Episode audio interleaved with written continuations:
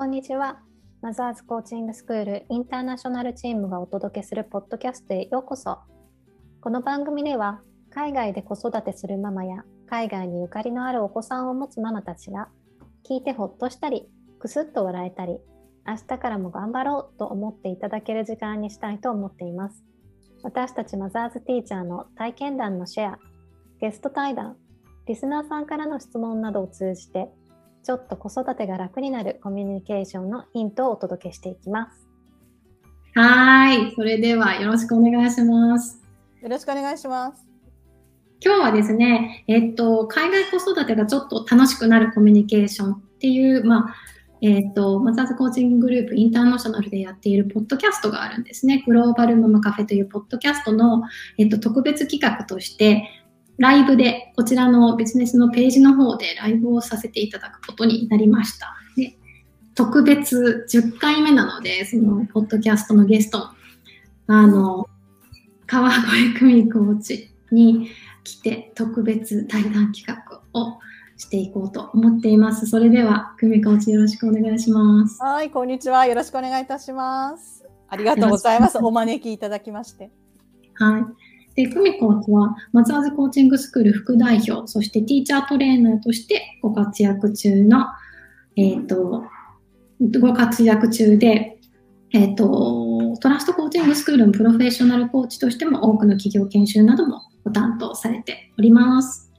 はい。はい。で、最近ですね、9月になってから9月8日にご機嫌ママのハッピー子育て術という本を出版されておりますので、今日はその本の出版に関するな、あの本の内容とその本が書かれたちょっと背景とか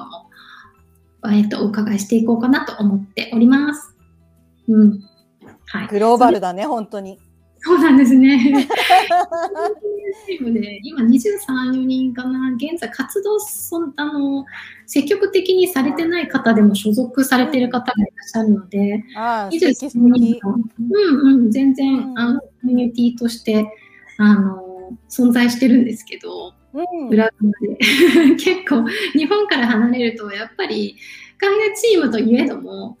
一回も会ったことがないみたいな人ばっかりになって、ね、アメリカとオーストラリアとかね、同じ海外といえども全く違う土壌で全くマレーシアとかカルチャーで、うん、あの活動してるとなると結構こう寂しいというか孤独感が あるので、うん、やっぱり何かやりたいなっていう気持ちでこちらのねあのインターナショナルっていうのを作ってみんなで活動していこうかなというふうに思います。いやでもいいですよね。昔はさ固定電話しかなかったじゃないですか。そうそう海外ね、海外なんてすごい料金がかかってたみたいな。今はこうやっていろんな形でね、無料でもなんか、本当に身近に感じるって私もね、そんなに会ったことなくてもね、あの、もうしょっちゅう会ってるような感覚になるので、海外の方も本当にありがたいなと思います。うん、そうなんですよ。私と久美さんの出会いは4年半ほど前なんですけど、うんうん、結構前ですよね。私のコーチングジャーニーの,、あの始まりを言っていい？あの、私が講座を一番最初に受けたのは、実は、まあ、事務局からご紹介いただいたときに、久美さんをご紹介いただいて、うん、で、さっきトラストコーチング講座を受けて、その後に、うん、あ、こういうのもあるよとか言って、アサーズコーチングも紹介していただいて、あ、じゃあ受けますみたいな感じで受けて、そう。その後トレーニングもたまたま日本に私は帰国するあの、うん、にね帰る予定があったので3週間とか4週間後ぐらいに、あもうトレーニング受けます受けますみたいな感じで。本当なんかタイミングがいろんな意味で良かった時だったよね。そうなんですね。そう、福岡に行って、久美さんからトレーニングを受けて、そう、うん、その時はそのティーチャートレーナーとして活動されている方が、その代表の馬場コーチ以外には久美さんね、川越コーチしかいらっしゃらなかったんですけど、今現在は3人になられてるんですよね。うん、そうですね。3人プラス馬場代表って感じですね。うん、あ、そうですね。プラス、うん、プラス。プラス、馬場代表。一応忘れないでおこうかなっていう。そうですね、そうですね。はい。それでは、あの、早速なんですが、本の話にね、やっぱ入っていきたいと思うんですけど、うんうん、私これ、あの、発売されて当日に Kindle でダウンロードして、うん、あの、読ませていただいたんですが、ありがとうございます。いえいえ。あの、さ、なんかさ、全体の感想としては、サクサク読めるなっていうのが、あの、うん、感想としてあって、うん、で、読んだ後に、あ、なんか、すごいほっとしたな、安心したな、みたいな、ちょっと心が軽くなるような感じだったんですよね。うん、うん。っていうのも、もう出だしが一番最初の書き出しっていうか出だしが、親子関係はそもそもうまくいかないようにできてますっていう、そうそうそう。的なイントロから始まって、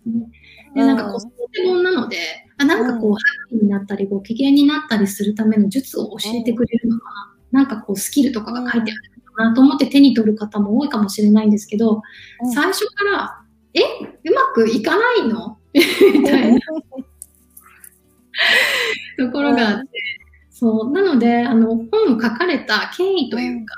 うん、この本を手に取られた方がどういうふうな気持ちになっていただきたいなと思って、久美さんがこの本を書かれたのかっていうと、背景のところをちょっとお伺いしたいなと思うんですけれども。そうですね。あの、まず読みやすいって言ってくださったのは、すごく意識してて、で、やっぱりお母さんたちってすごく忙しい中で、えー、毎日バタバタしてるわけですよね。家事に仕事に行ってね、仕事されてる方も。そういう中でこの本を取ってくださった方っていうのは、なんかすごくこう貴重な方なんですよね。本を取ってくださった方ね。で、そういう方がこうビジネス本みたいにちょっと難しい、えー、口調だったりとか、すごくこうロジカルな感じで書かれてたりとかすると、もうなんか疲れてるのになんか読むの疲れるなとか、思わないような内容にしたかったのと、かといって、なんか薄っぺらくなるのも嫌なので、ちょっと文字を大きくしつつ、ちょっと行間もちょっと、えー、取りつつ、あの、うん、皆さんがの、こう、忙しくてバタバタやってるお母さんたちが、誰も褒めてくれないじゃないですか。なんか当たり前のようにお母さんっていう役目をやってるわけですけれども、そういう中で、こう、ちょっとこう心が軽くなるというか気持ちが軽くなるような、なんかこうしなきゃいけないとかいう気持ちもなくなるように、ちょっとこう、あ、私これでいいんだってちょっと承認できるような内容にしたいなと思ってやったので、出だしのその、そもそもうまくいかないできてるっていうのも、うまくいくって思い込んでるから、自分を責めちゃったりとかすることが多いんですが、もうもそもそもできない、なってるんだって思うと、ちょっと楽になってな、何かちょっとうまくいった時は自分を褒めれたりとかするかなっていう気持ちで書かせていただきました、最初ね。うん、いや、本当、うん、めちゃ、めちゃくちゃそう思いました。あ、本当ですか？よかった。行かないのが前提なんだったら、そうそう。うまくいった時は、もう、あ、うん、ラッキーとか、まあ、私なんかめっちゃ頑張ったじゃんとか、うん、これできたじゃんと思えるなっていうふうにね、うん、思いました。うん。そうなんですよ。なんかこう、子供はこうあるべきとか、自分はこうでならなければならないとか、なんか認めてほしい、嫌われたくないみたいな気持ちを手放すっていう、うん、あの各章ごとで手放すっていうステップを一番最初にしてくださいねっていうふうに書かれてたんですけど、うん、もうその手放すを読んだだけですごい心がね、楽になりました、私は。うん、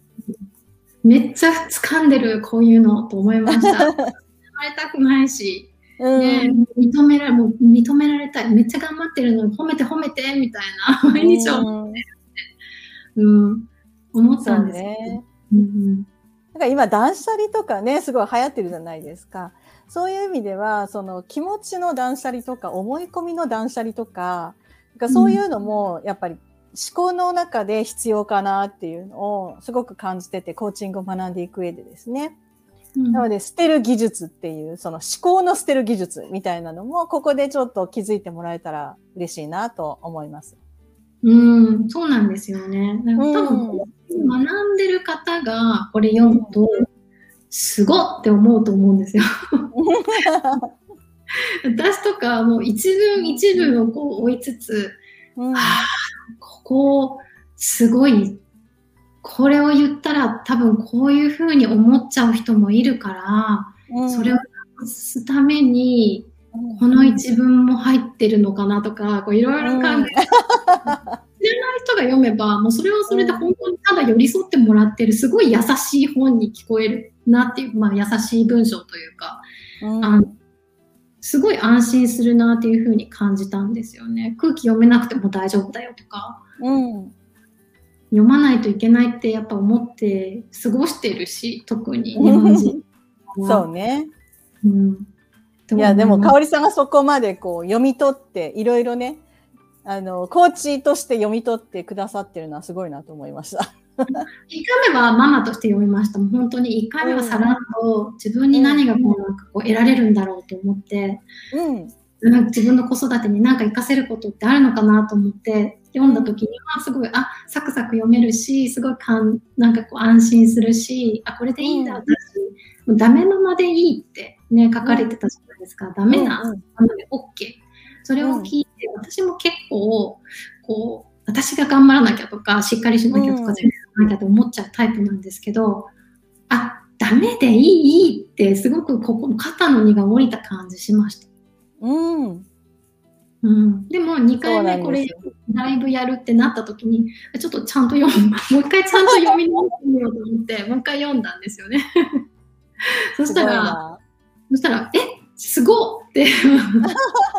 いやでも本当にそれは私の意図してるところで本当にお母さんたちにはさーっと読んでいただいた上で、何か気になるとこまたこう読み直してもらったり、何かあった時にもう一回こう読み直してもらえたらいいなと思うんですが、本当にコーチとかマザーズティーチャーたちには、ちょっとこう、1回目、2回目読む頃には、ちょっとこう、コーチ目線でいろいろ読んでいただいて、例えば私が何を工夫したかとかね、こう読み取ってくださると、さらになんか、えー、セルフコーチングにもなるんじゃないかと思うし、なんか学びにもなればいいなと思っておりました。そうなので、まさにそれにはまってくれた香織さんみたいな。楽しみポイントがめっちゃ増えますね。あ、なかさん。そう、早く読みたい。自分で自分の理想を押し付けて苦しむパターンってあるあるですよね。ってコメントしてたのよね。うん。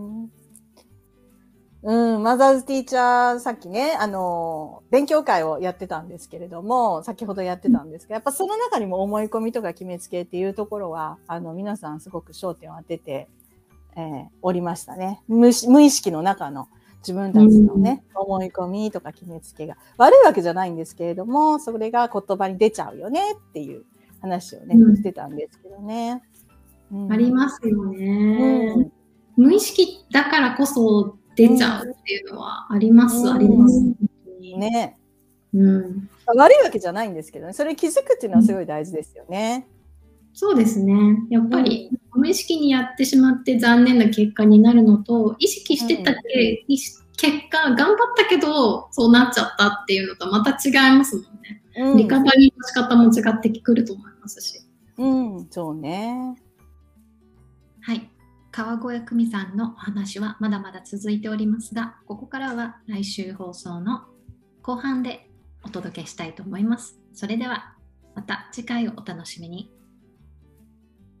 最後までお聴きいただきありがとうございます。この配信がためになったと思われた方は、ぜひ配信登録をお願いいたします。海外在住のマザーズティーチャーで作るマザーズコーチングインターナショナルチームでは、月に一度毎回違うテーマでオンライン座談会を開催しています。座談会のスケジュールはマザーズインターナショナルの Facebook ページでお知らせいたしますので、そちらのページもぜひフォローしてみてください。それでは、See you next time!